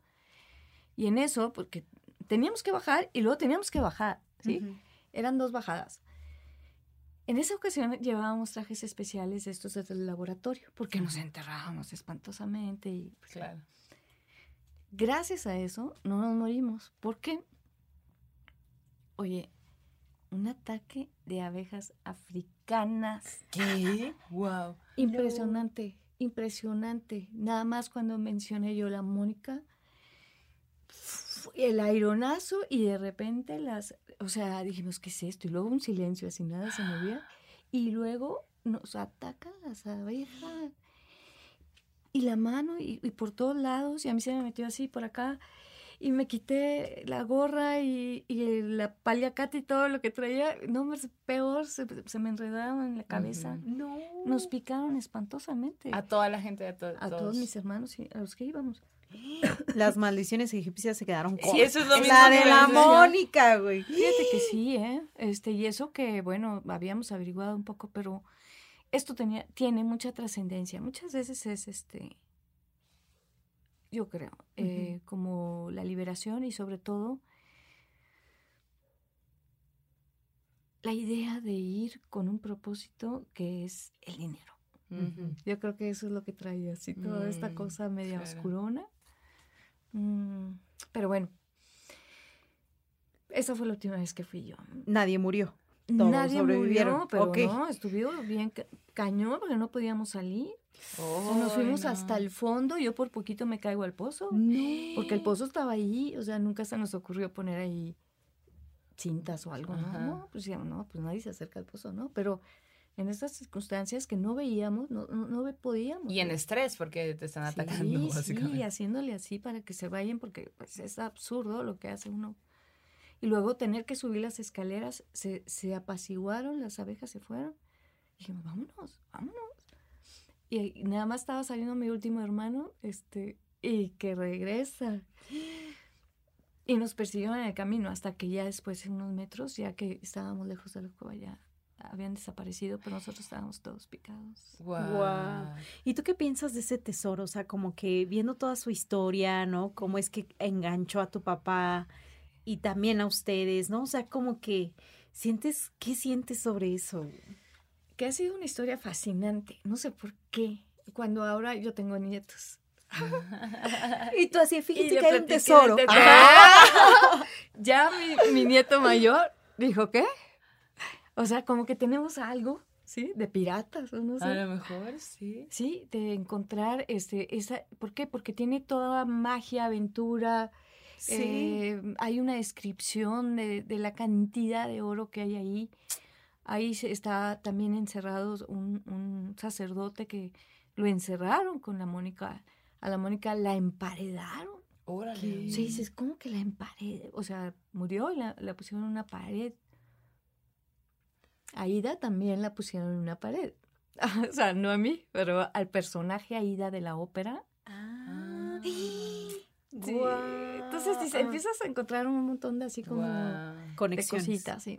Este, es fascinante. Yo pienso que es fascinante y muchas veces en mis fantasmas eh, se ven aquí situaciones en las que yo pienso que son hablan de la muerte de estos personajes Y que podrían ser sí- síntomas de dónde están. Yo, yo, yo sí creo que es importante eh, estos restos que quedaron perdidos o que la gente nunca los encontró, que hagan contacto con la familia eh, para que puedan descansar. Sí, Sí, claro. Es cierto. Sí, irse. Y, pero pues bueno, es, es fascinante. ¿Y tu, nieto, y tu nieto va a ir a buscar el tesoro? Ya, ¿Lo ya- ves? Ya me pidió, man- a ver, mándame por favor, mami Cali, porque me dicen Cali también. Mándame por favor el derrotero de, de mi bisabuelo. ¿no? ¿Y lo tienen ustedes todavía? El Sí, de- lo tengo. Guau. Vamos, amiga, vamos, Jenny. Qué interesantísimo. ¡Qué aventura, güey! Estoy impactada. Sí, impactada. Y- En shock. En shock, En tía. shock, tía. En shock. Oye, y hablando de estas conexiones, eh, le- te- les quiero contar una historia que nos mandó Katia Olay, que resulta que ella es mexicana, pero vive en West Virginia. Y dice que ella es chilanga, pero pues lleva cinco años viviendo allá porque se casó con un americano, que pues se la llevó para allá, ¿no? Y dice, mi esposo es un güero súper gringuísimo militar, no habla español, eh, antes de casarse con ella no conocía nada de México y todo eso, ¿no? Eh, pero que ahora ama la cultura, eh, la comida, es súper respetuoso con las tradiciones. Pues claro, bienvenido. De, de todo eso te perdiste. y, y bueno, dice que a pesar de que es muy respetuoso, es muy escéptico del el tema de las energías, de la religión y pues por supuestísimo que de lo paranormal. Bueno, pues dice que ella, que cada día de muertos, ella pone su ofrenda. Y que siempre que, le pone, que ella pone su ofrenda, pues él, su esposo, pone la foto de su abuelito, que, tenía, que tiene ocho años de que falleció. Ok. Y, y pues ella, mientras va poniendo su altar, pues le cuenta como que las anécdotas de cuando ella era niña y que su abuela ponía todo, pues todo el altar y el, que el pan y que cómo arreglaban y que, que iban a comprar tal y los colores, todo eso, pues que es como una festividad, o sea, es una festividad, pero incluso poner el altar es súper bonito, es toda una tradición y todo esto, ¿no? Y, y ella le cuenta que pues incluso de niña siempre ha sentido que la vibra cambia en, esos, en esas fechas, ¿no? Eh, eh, octubre, finales de octubre, principios de noviembre. Y pues él hace así como de, sí, sí, sí, sí, sí, hombre, todo bien. Sí, sí cambian. Pero pues como es escéptico, pues no, no creyendo, pero tampoco como que, ah, pues bueno. Pues este año, dos- 2022, que, que estamos Apenitas, pasando, apenitas que acaba de pasar, Hace unos días. Pues resulta que igual pusieron la ofrenda. Eh, y él puso su foto del abuelo como lo había estado haciendo todo este tiempo, ¿no? Entonces, ella cuenta que justo el 2 en la noche, eh, él ve, ella ve como él se acerca a la ofrenda y como que se queda muy serio y se queda viendo la ofrenda y así la foto del abuelo y todo. Y pues ella dice, ah, pues como que lo vio ahí en su momento, dijo, lo voy a dejar solo, pues que tenga ahí un, un pensamiento solitario, ¿no? Y se va y lo deja solo. Entonces ya que se, que se, mm, que se van a dormir, él, él le dice, le cuenta que cuando se acercó a la ofrenda, él en su mente empezó a decirle al abuelito de que ojalá vengas, ojalá vengas y ojalá te guste el chocolate, el café que te pongamos, que te pusimos, la cerveza. Ya sé que esta es una tradición mexicana, pero pues ojalá vengas, ¿no? Y, y, pues ella nos cuenta que ella no conoció al Señor. Resulta que el Señor eh, empezó, tuvo una enf- enfermedad muy fuerte y muy repentina. Y que en ese momento, cuando casi casi que llegó la enfermedad y falleció muy pronto, ¿no? Y cuando pasó eso, el esposo, que había crecido con el abuelo, pues no estaba presente en el lugar, o sea, él, él estaba en misión en el ejército. Y pues siempre, toda la vida se, se ha sentido culpable por no haber estado ahí en los últimos momentos. Entonces, eh, pues bueno, fue, volvemos a que es el 2 y ya se van a acostar y todo, y están, dice ella que están acostados cada quien ahí de su lado y todos, o sea, cada quien estaba en su celular viendo TikTok. Y en eso, al esposo le sale un video de unas manos leyendo el tarot. Y, y este, esta persona, la voz que sale, dice, tengo un mensaje que entregar. y el mensaje literalmente decía esto. Yo estaba muy enfermo cuando morí. No quería que me vieras así. Morí cuando debía y ya no siento dolor. Siento mucho que mi muerte te haya dolido tanto y puedo escucharte cada vez que lloras por mí. Siempre estoy contigo para consolarte. Estoy muy orgulloso de ti y de todo lo que has logrado. Sigue así. La vida ahora es difícil, pero mejorará. Perdónate por no haber estado ahí. No fue tu culpa. Ay, no, te lo juro que sí me puse chinita. Cuando yo leí la historia también. Pues justo el, el esposo estaba viendo y imagínate de repente que te salga eso, ¿no? Cuando tú tenías, tuviste un pensamiento minutos antes, el Día de Muertos. Dice que el esposo se puso a llorar y, y que le pidió a ella que fueran al altar. A, a, a, la ofrenda, ¿no? Y dice que muy curioso porque estaban, había varias veladoras, pero había una veladora que su luz era muy brillante, diferente a todas las demás y que se movía muy suavemente. Y todas las demás estaban estáticas, quietecitas, así, nada, ninguna se movía. Entonces, pues como nos menciona antes, pues el señor era muy escéptico, ¿no? Y ateo y todo. Y él no consume, por lo mismo, pues no consume ese tipo de contenido, pues. Y TikTok es un algoritmo, o sea, si tú no consumes eso, no tendría por qué salirte eso, pues, ¿no? Entonces, no, y de hecho, después de eso, nunca más le ha vuelto a salir algo por el estilo. Es como si ese mensaje fuera exclusivamente para él. Y le salió de la nada en tecnología tiktokera este año. a veces se han de colar cosas ahí también, ¿no? claro. Claro, y a partir de ese momento, o sea, que acaba de pasar, el Señor dice, ok, este día es especial. Y ya como que lo oh. arraiga en su corazón y pues efectivamente este día es especial. y sabe que la conexión con su abuelo Sí, sí dice, ella cuenta que el, el, señor pues lloró mucho y ese llanto fue muy aliviado, o sea, como que lo alivió mucho, porque también lo que el mensaje era también de alivio, como de no te culpes, deja de culparte por no haber estado. Yo, yo ya, me tenía que morir y yo estoy bien, o sea, yo ya estoy bien. No, imagínate el abuelito de, y en la vida no pude disfrutar de este mole, chocolate. Qué bueno que sí se haya podido. Excelente hijo, excelente mi nieto, ¿no? Así que, qué loco. Oye, Ida, y otra cosa que nos comentabas también cuando fuimos allá al desierto de los leones era que a veces se te manifestaban como que estos seres, pero como, muy negativos o como muy, con una energía muy pesada, muy intensa. Y que ya es cuando tú dices, ok, tú no pasas, tú sí pasas, tú no. De estos seres, como que cuáles son los que más te han impactado, como qué historias has visto detrás, ¿no? ¿Quiénes son? ¿De dónde vienen? ¿Por qué sientes tú que intentan colarse en, en las pinturas? Mira, yo todavía tengo ah, bastantes juicios. Eh, he estado como realmente queriendo dejar ir eh, mis juicios acerca de, esto es bueno, esto es malo, etc. Y que las dos fuerzas, reconocerlas como una totalidad, ¿no? La luz y la oscuridad. Poder ver la totalidad sería eso lo que yo quisiera, ¿no? Pero esta persona em, en general sí parece haber hecho daño a personas. O sea, y pues eh, sí, ahí en mis redes tengo la santera, por ejemplo, y estaba ahí en, en un metro, está como un personaje tirado, raro, o sea, eh, y, y, la mirada lo dice todo. Mm, o sea, tú sabes cuándo, cuándo sí, cuándo no, tú sabes que que no trae buenas intenciones esa energía y no um, tengo un amigo que es vidente y me dice, oye, pero déjalas. Pues en eso no te metas, dice, déjalas. Posiblemente tenga algún mensaje para alguien y tú estás interrumpiendo ¿no? el flujo. Bueno, pues todavía... no eh, puedo. No puedo. déjame, déjame mi imperfección en, el amor incondicional hacia todo ser vivo, porque todos tienen derecho. Claro. Y todo, ser muerto. todo ser vivo y muerto, claro. exacto. Hay una combinación de energías de, creación y destrucción. Que pues eh, yo no las mando, ¿verdad? Las, las manda otra cosa. Mucho más. Y luego también lo que nos comentabas de que son celosos del espacio, ¿no? Que por eso también la razón por la cual tus cuadros son como uno. Sí.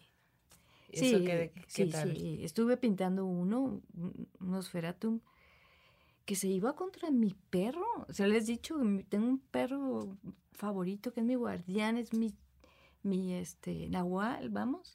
Es perro, lobo o algo raro. y, y, y quería romperlo. Sí. Entonces, este, a veces sí yo puedo ser un poco violenta cuando se mete con mi perro. Pues sí, yo también. por dos. Por tres. Lo agarré a trapazos y a tiner y así, fa, fa. Te vas. ¿eh? Y sí se fue.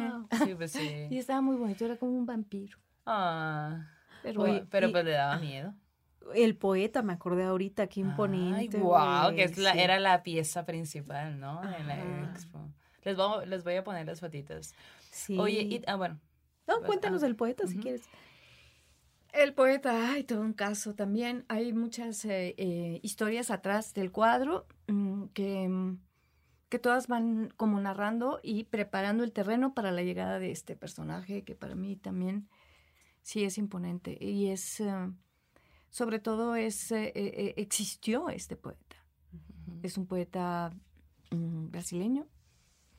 Y, y- y bueno, pues eh, yo ya ni decir nombres porque mi abogada dice que luego los derechos de autor. Sí, sí, sí. Pero bueno, el caso es que es idéntico y entonces yo no me, no me explico qué hace ahí, sí, qué hace ahí este personaje igual. Y, y, eh, es una magnificencia que en un principio no sabes si es bueno o malo. O sea, realmente es dudosa. Yo en algún momento... Tiene un vibe ahí, ah, sí, sí. tiene un algo, Sí. pero que lo respetas porque es Claro. muy sereno. ¿no? Es, una, es un personaje muy sereno y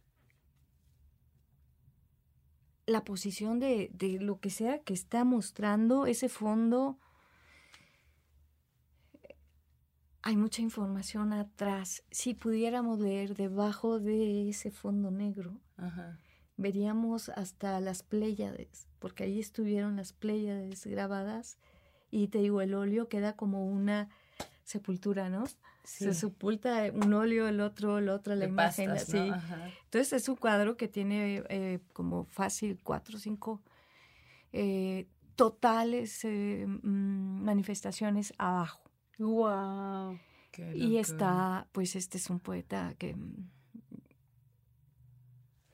No sé, no sé qué... Que llegó, que llegó, que, que llegó. llegó. Oye, y me da mucha como sentimiento porque siento que tus cuadros también son como, sí, cuentan historias, ¿no? Hay tiempos, hay todo, pero también son como mapas, güey, ¿no? Como que te están diciendo dónde está qué, de dónde viene qué, ¿no? ¿Qué es, qué está oculto de este lado, qué del otro. Las palabras ¿no? que de Ajá, repente... las palabras. A mí me sí. llamó mucho la atención eso. Yo, ¿qué dice? ¿Qué dice? ¿Qué dice? Y soy obsesivísima. Y yo, ¡ay, quiero Sí, saber hay qué letras, a veces hay Sí. letras y hay mensajes y a veces están al revés. Sí. Y salen números también y wow. Te digo que hablas en Sí, lenguas en tus cuadros Sí. también. en A lo mejor Ay, tú ni en cuenta y los Sí, vecinos, los vecinos de eso se quejan, ¿no? De A que, lo Ay, te pones a hablar en un A lo mejor, lengua quién sabe no qué, escuchan ellos o quién sabe dónde estoy yo. Ajá. Porque yo pienso que yo también cambio de, de- de estado de conciencia cuando Claro. pinto, porque es como muy automático, no, yo no lo pienso. Oye, luego tienes este cuadro de tu tía. Ah, la tía Jesucita. Por Ay, sí, favor, cuéntanos. platícanos. Ay, la tía Jesucita era hermana de mi abuela por parte de mi papá.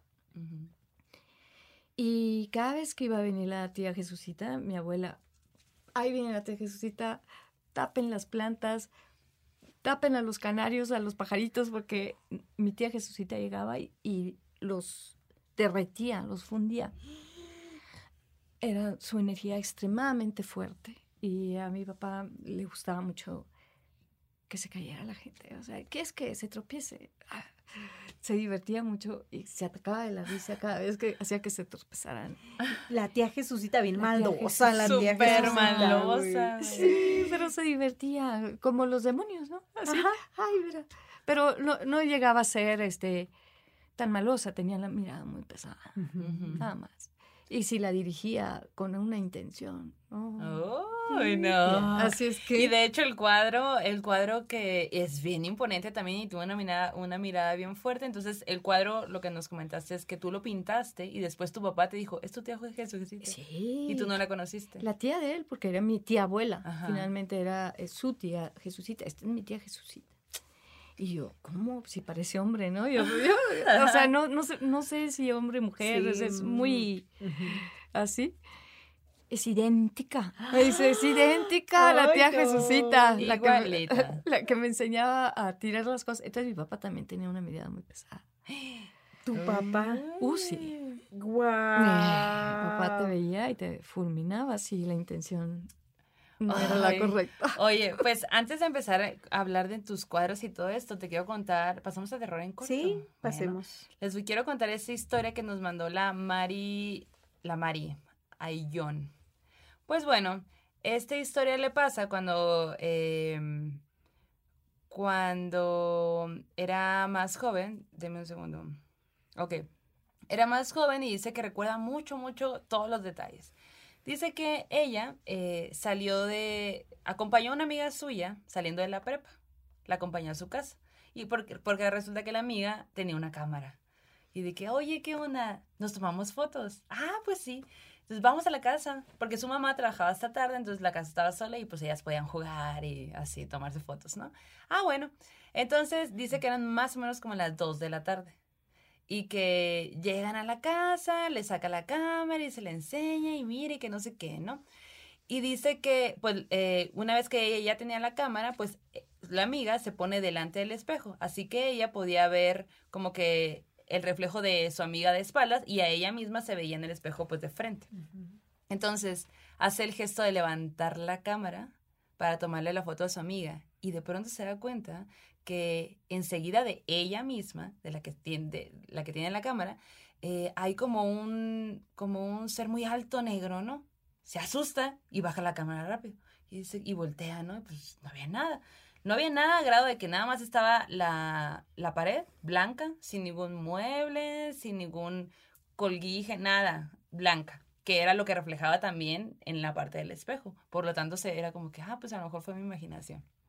Bueno, entonces vuelve eh, a agarrar, a subir la cámara para pues seguir, intentar tomar la foto y no, pues resulta que volvió a ver a ese ser. Era como un monje, era como un hombre muy, muy alto, muy alto con una túnica negra. Dice que si podía describirlo, era pues tenía la túnica negra para, eh, y tenía como la cara agachada. Y dice ella que podía verlo como como tan cerca que se daba cuenta que era muy alto, que casi llegaba al techo. Y, eh, y que podía ver una parte de su cara que era muy blanca, que su, que su piel era como gris, como así ceniza, ¿no? Y sus manos estaban como, como, este, como que agarradas abajo, ¿no? Entonces ella se vuelve a sacar de onda y la baja de nuevo y voltea y no hay nada y vuelve a subir y lo sigue viendo. Entonces ya se empieza a asustar. Y le dice, ¿sabes qué? No, es que estoy viendo esto. Imagínate dos niñas de prepa eh, jugando a tomarse fotos y todo eso y, y solas en la casa, ¿no?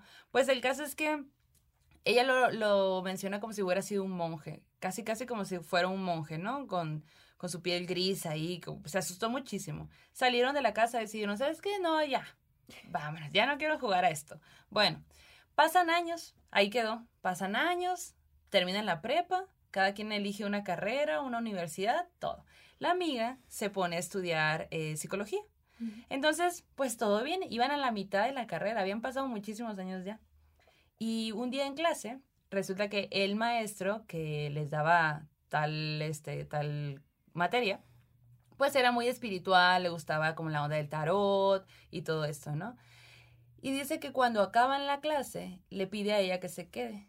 Entonces todos los demás se van y salen y ya, ¿no? Se acabó su clase. Y ella se queda como que, ¿qué hice? Y le dice, se le acerca el maestro y le dice, tú tienes algo muy especial. Tienes dos guardianes que son hombres muy altos y visten de negro. Y en ese momento fue cuando ella va con su amiga y le dice, güey, ¿te acuerdas hace un montón de años que me dijiste que viste eso? Pues resulta que viste uno de mis guardianes, ¿cómo era? Y así como, como ella se recuerda de que pues eran así, así, así. Y ella pudo darse cuenta que sus guardianes tienen ese aspecto. ¡Wow! Qué increíble. Qué ¿no? magia son los espejos, ¿eh? Sí, los espejos son lo más. ¿Tú tienes guardianes, Aida? Que es que seas consciente de que son tus guardianes. ¿Cómo? Sí. ¿Cómo son? ¿Sabes qué? Mm. No les he puesto mucha atención, me da pena. sé que ahí están, pero. No sé que están. Oli. Sí están, pero así como papá y mamá, pues que ahí están, ¿no? Sí. Ahorita que estabas contando eh, hace rato de que pues no ha que no estabas tan interesada de pronto en temas que ellos vivían o hacían así, también me representa porque digo, güey, yo un chorro de cosas no se las pregunté a mis papás, específicamente a mi mamá, porque no estaba interesada, güey, ¿no? Y ahora que no están, tengo tantas preguntas que no resolví. Si ustedes todavía tienen familia, pregunten sus historias sobrenaturales sobre todo, por favor, porque luego se pierden, luego que nos van a mandar. Y las envían al correo morosmalditas. Sí, arroba gmail. Acuérdense, toda esta información es tan importante porque estamos haciendo un salto cuántico. Sí. Toda esta información que ahora se abre, esto que yo les platiqué era top secret en mi familia. O sea, y ahorita está aquí eh, con Ay, ustedes. O sea, nada más la va a ver Nada más es con nuestros amigos. top secret. Entonces, eh, eh, ni mis primas sabían de esto. ¿ah? Hola, primas. Entonces, es- pues sí, Qué quién sabe qué sí. pensarán mis hermanos o los demás, pero son cosas que se tienen que saber. Sí. Estamos en Qué este momento, ¿no?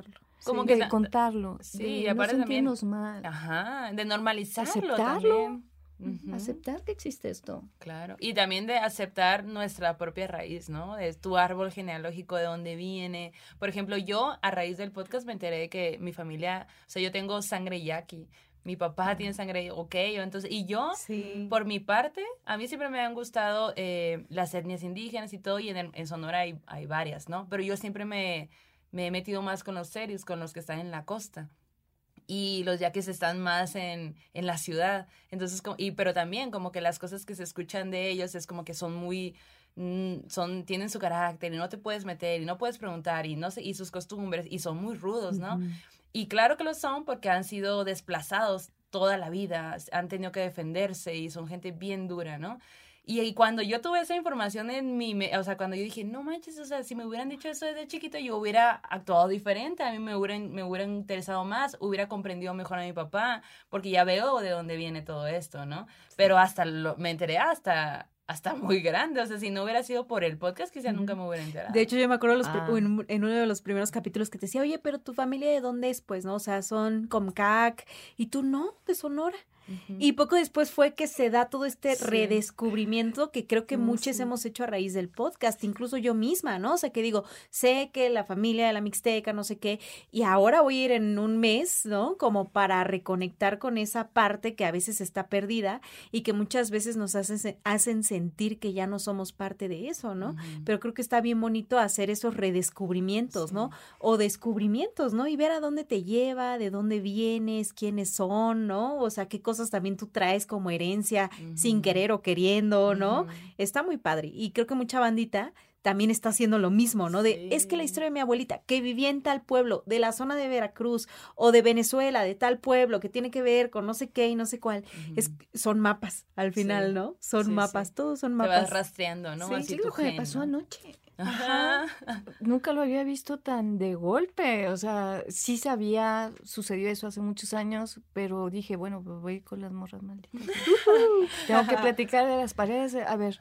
Y empezó a suceder todo esto ante mis ojos. Ay, ay, ay. Oigan, pues, ¿qué les parece si pasamos al sueño macabro? Va, va, Tenemos va. un audio por allí que quisiera compartirles. Esta historia nos la manda Isela Valencia, así que escuchemos este sueño macabro. Hace algunos años mi mamá y yo tuvimos una discusión muy fuerte eh, al grado de dejar de hablarnos por alrededor de un año. Me salí de mi casa, eh, me tuve que salir de la escuela y pues todo esto me llevó a, entrar a una depresión muy fuerte. No, no, no sabía ni en qué vivía prácticamente, a veces no iba a trabajar, eh, no comía por días. Eh, estaba muy joven, tenía 18 años. Entonces, pues sí me, me, me dejé llevar por, por los malos pensamientos por mucho tiempo, ¿no? Y recuerdo que un día estaba en la recámara de la, de la casa donde me había ido a vivir. Eh, pues estaba muy triste, ¿no? Y me empecé a quedar dormida.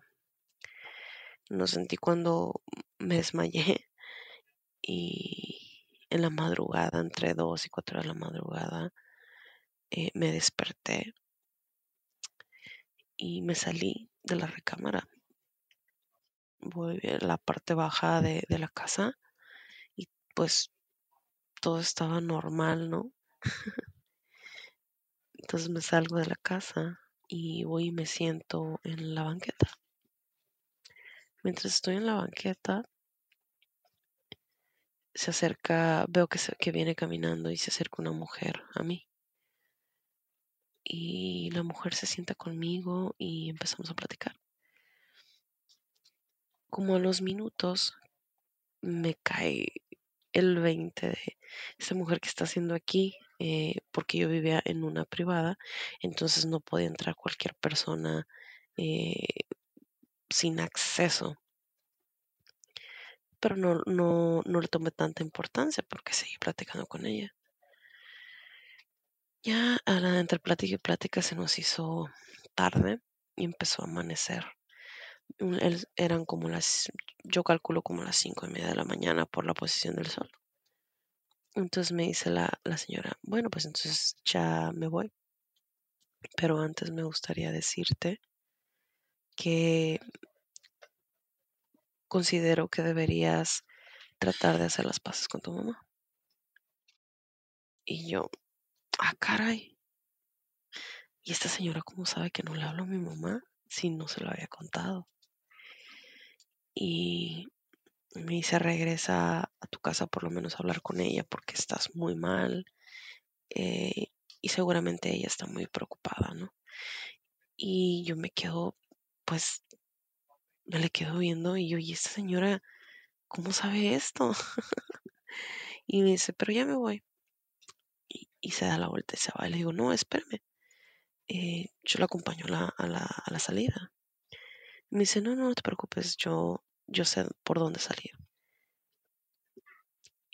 Y le insistí en acompañarla y ella insistió en, en, que yo me quedara. Me dice, no te preocupes, aquí quédate. Yo me voy, eh, ya sé por dónde salir de la privada.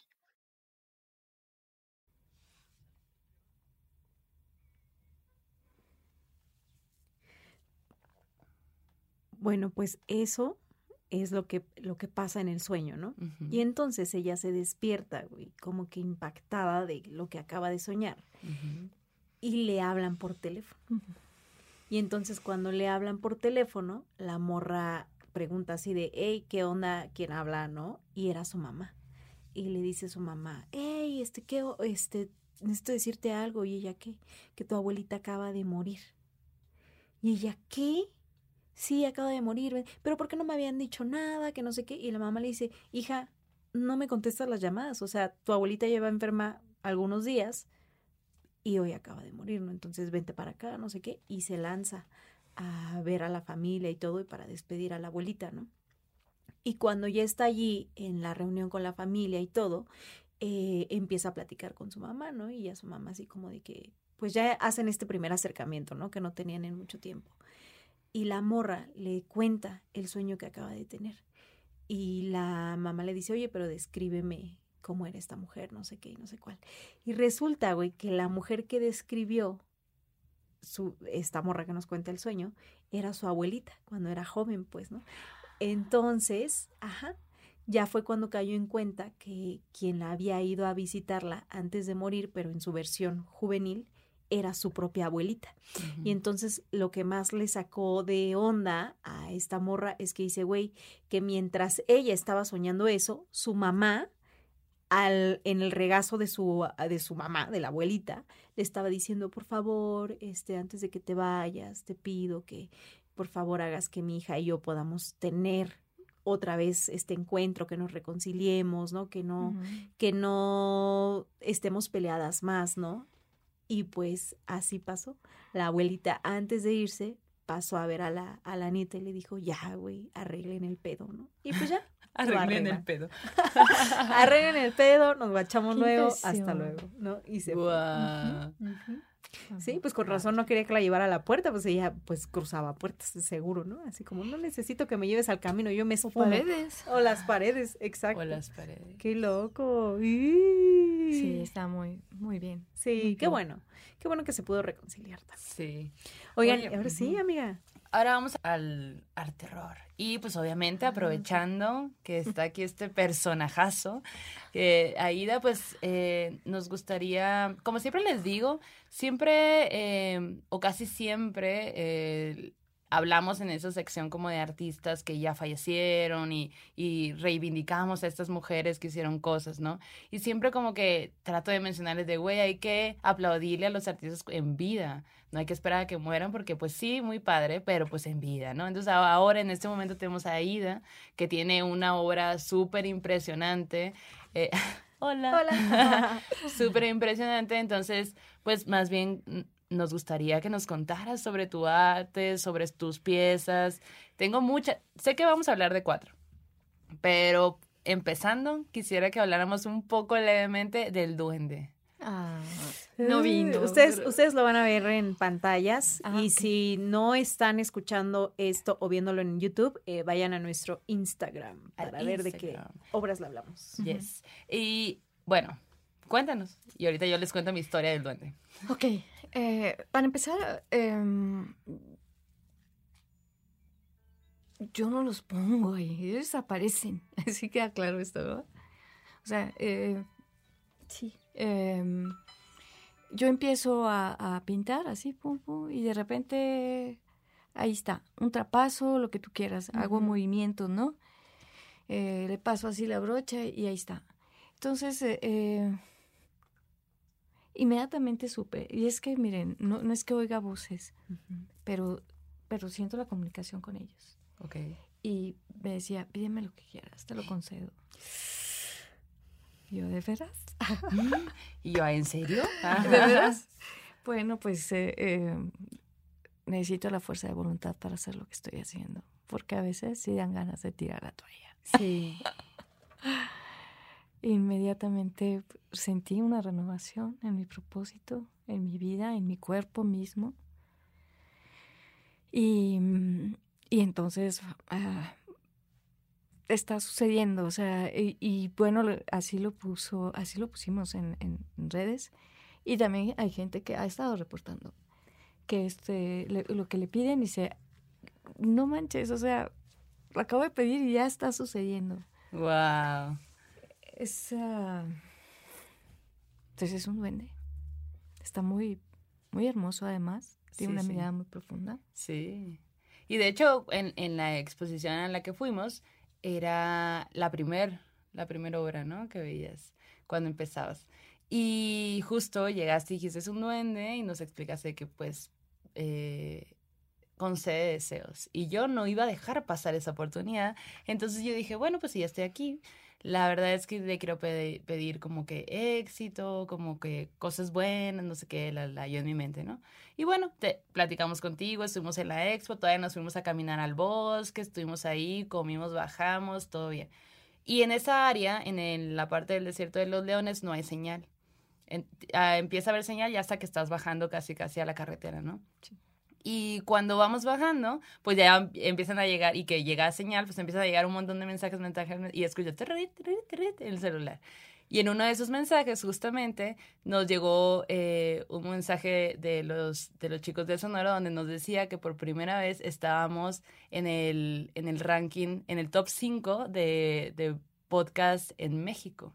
Y en eso, general, en de distintos general, temas. De Ajá. todos los temas, de todos los podcasts, que son miles de podcasts en México, para mí fue de, no lo puedo creer. Sí, o sea, porque no lo podíamos creer por el acontecimiento, es como de, wow, estamos en el top 5, pero yo le acababa de pedir, así había un poquito el duende, y yo, no manches, quiero, wow, no, qué increíble. Entonces esa es mi historia con el duende, que pues no podía dejar pasar la wow. oportunidad. Wow. Yo no pedí deseo, no pedí pero... Me hubieras pedido, mira. Sí, me, me contuve, dije, no tengo miedo. Ah, yo tengo miedo. Hay que perderle el miedo a esas cosas también. Pero es no que, que, que, te pide a cambio el duende. A cambio. Sí, hay, hay la idea, él no parece estar pidiendo nada. Mira, hay, hay seres como este mágico que necesitan cumplir así como muchos comandos, o no sé cómo llamarle, uh -huh. este, estos milagritos, uh -huh. ¿sí? Para que ellos puedan avanzar. Sí. Ah, ¿Sí? -huh. Entonces es, les haces un bien a ti y les haces un bien a, a ellos. Ok. Entonces, no Esa es su labor, vaya. Al ¿Le, menos le puedo mandar este. un WhatsApp? Oye, Oye, se va a pasar es que ese día me dio miedo.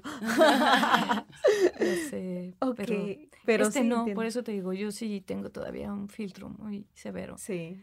hacia quienes vienen. Oye, y otra de las pinturas que más nos impactó ese día y que nos gustaría que nos contaras un poco su historia es la de la bruja que está aquí en me medio encanta. de Aida y mío. Ah, sí. que tiene una mirada impactante, es una obra. ¿De qué año es esta pieza, ¿Es Aida? este año? Es de este año Guau. también. El mes pasado. Sí. ¡Wow! Sí, sí, sí, Guau. muy ¿Cuál es la historia de esta, Se de llama esta el bruja? proceso de la bruja. Ujú. Eh, empieza, eh, aquí hay tres, tres posturas de este mismo personaje, pero están atrás. Es lo que hemos hablado, ¿no? Ajá. De que hay tres personajes. Este es el último. eh, empezó siendo eh, la, la cara la misma, pero eh, en el primero se está abriendo el pecho, así, como si algo estuviera saliendo de aquí. Wow. y estaba toda en blanco. Em, pero era la misma cara. En la segunda empezó a agarrar tonalidades oscuras, blancas. Y para mí es esto también, ¿no? O sea, la combinación de la luz y de la oscuridad y la aceptación de estas sombras, ¿no? Que conforman también a, a un ser muy en particular. Y tercero empezó esta, esta ya ah, ah, ya se ve más decidida A quedarse. a quedarse como bruja, ¿sí? Que no sé, eh, es, es, es todo un personaje también para mí, o sea, y las, am, aquí al centro siempre en los cuerpos a veces se manifiestan cosas. Aquí me llama mucho la atención porque parece haber un agujero, o sea, no hay nada ahorita. Posiblemente si yo hubiera seguido pintando, hubieran surgido más información, como dice, como mapa, ¿no? De algo que nos quiere decir o, o- o proyectar, pero yo creo que simplemente con lo que hay es suficiente para, para entender que es, eh, es luminosa y es oscura al mismo tiempo. Sí, exacto. Y qué mirada. güey. No, no, Qué sí, mirada. impresionante. Es una de nuestras favoritas también. ¿no? Bueno, todas, güey. Es que cada una es tan Tiene diferente, algo, ¿no? tan Ajá. particular. Sí, sí, sí, sí. Y a ti no te genera miedo ni nada. O sea, lo que, que te. Que... No. Yo- ¿A ti te no. genera miedo? Me- No, No, como que es una energía muy densa. Siento Ajá. yo como Sí. muy intimidante de pronto. Ajá. Como que puede ver a través de ti, ¿no? Siento eso. Sí. Sí, sí, sí. Sí, la verdad que sí. Hay gente que sí les gusta mucho, pero em, pues yo les invito a que a que permitan, porque muchas veces decimos, yo envidiosa, claro que no. Ajá. ¿Sí? Sí. Y, y no, sí. Entonces es como reconocer todas esas partes de ti también que no has querido ver. Esa que se cree tan buena, tan buena. ¿Será? O sea, no hay ahí algo... Yo sí he visto que hasta en lo más sagrado hay algo maléfico y en lo Sí. maléfico hay, hay algo sagrado, de veras. Sí. La-. Sí, sí, sí. Son esas dos fuerzas, porque siempre hemos querido ver o la luminosa o la oscura. Sí. ¿Qué tal si las juntamos y vemos la totalidad? Sí, y el panorama, Va, va, ¿no? va, va, no se trata nada más de un lado o del otro, sino No. que hay un montón de cosas en Es un paso más allá. Sí. es ir más allá de la dualidad. Sí, es cierto.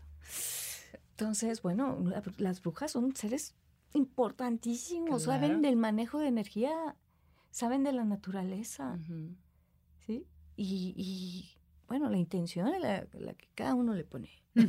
Exacto. Ahí es donde tú dices, bueno, ¿qué es lo que quieres? ¿Qué es lo que quieres? ¿Quieres ser un ser completo? ¿Quieres realmente saber, descubrir qué estás haciendo aquí? Las preguntas básicas. Ay, qué bonita. Es una bruja. Y de este otro lado tenemos otro cuadro muy impactante también, que es el de la llorona. Ay, la llorona. Sí.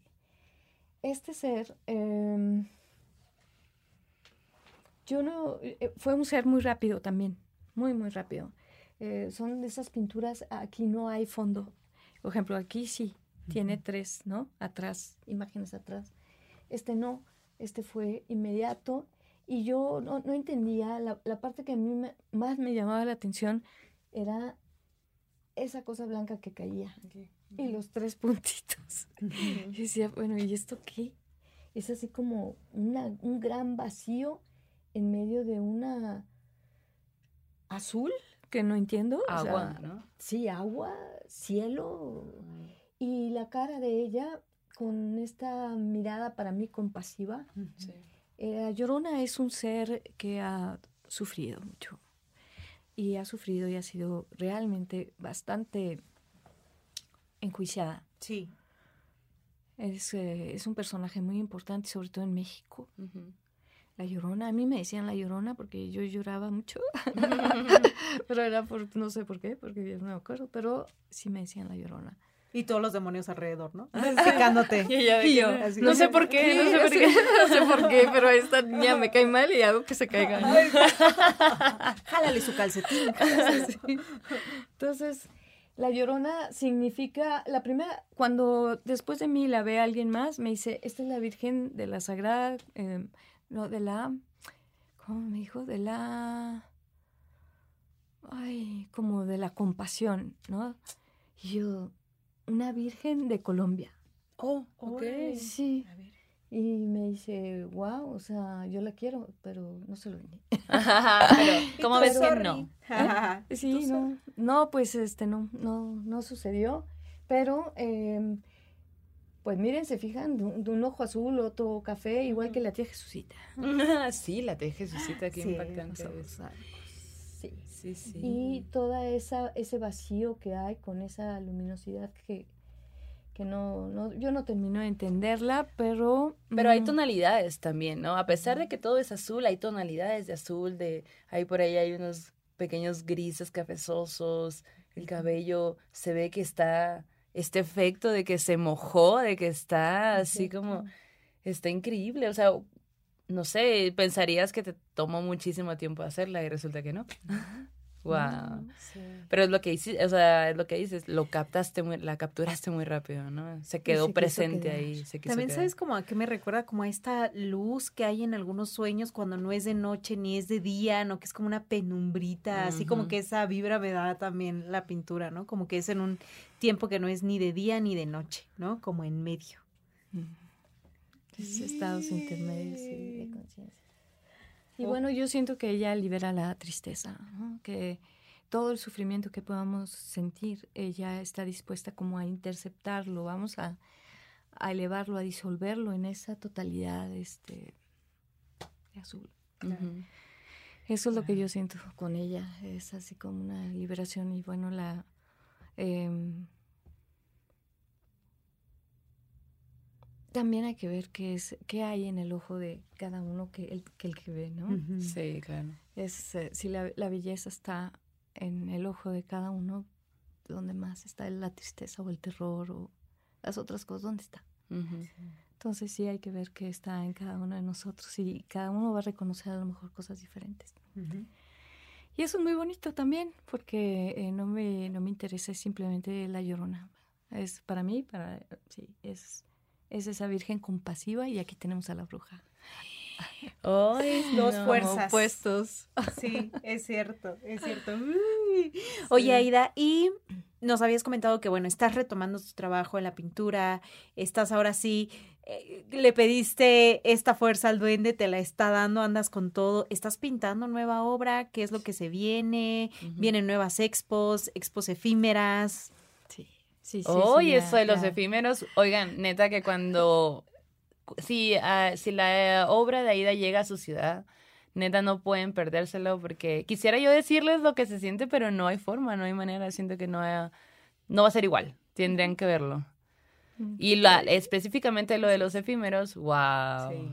Y los planes que tienes para ellos también. Los espejos, Los espejos. efímeros. Oh, Ay, no, no, no. no. Sí, te- estoy trabajando también en otros formatos. Y eh, pues bueno, sí, sí hay planes, sí hay planes. Pues se enterarán. Sí, por favor, invítanos. Sí, cómo no. Eh, por el momento, ahorita se iba a quedar un mes, pero ahorita ya, no, eh, o sea, ya vienen de regreso los cuadros ya no va a estar ahorita en, en- en Desierto de los Leones, pero sí me encantaría la idea de que fueran eh, exconventos todavía. Es increíble. Es que, es que el Sí. ambiente y todo, es- Todo es, te envuelve, perfecto para, ajá. para Sí. entrar en estos eh, estos estados de conciencia, sobre todo porque pues eh, es, esa era la nave mayor, la capilla, estaba un crucifijo y estábamos hablando de lo que sucede, ¿no? Alrededor. Es este ya ah, como esta unión de la luz y la oscuridad, de la totalidad.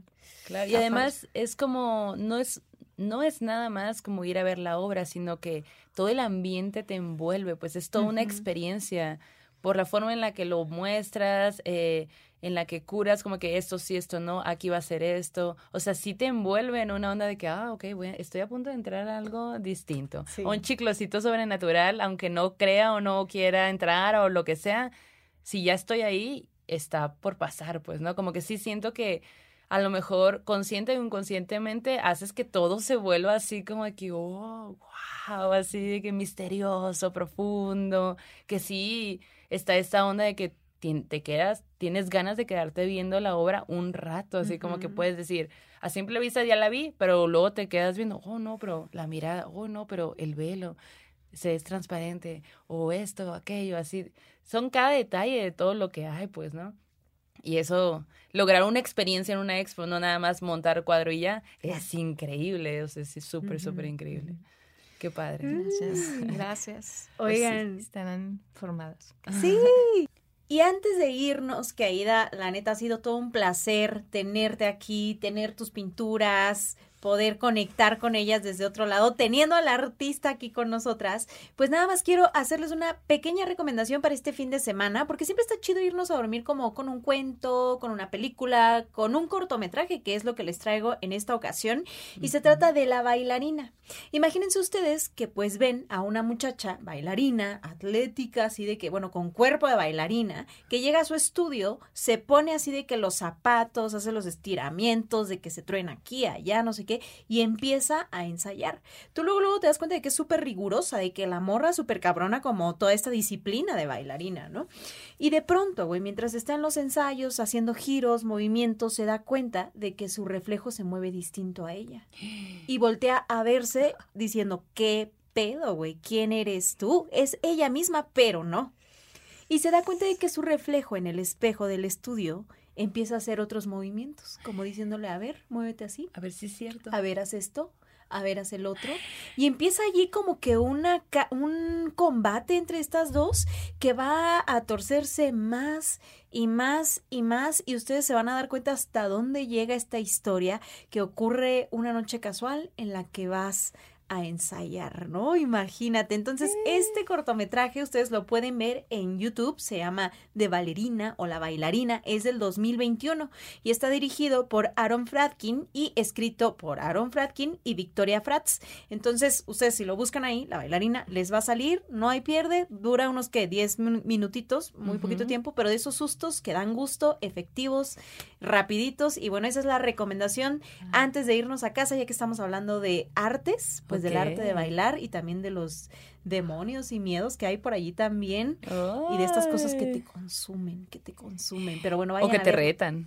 O que te retan, o que te retan. Así y que, que, te complementa. y que te complementan, porque también eres tu reflejo, ¿no? Pero a veces cómo te sientes más como tú, como tu reflejo.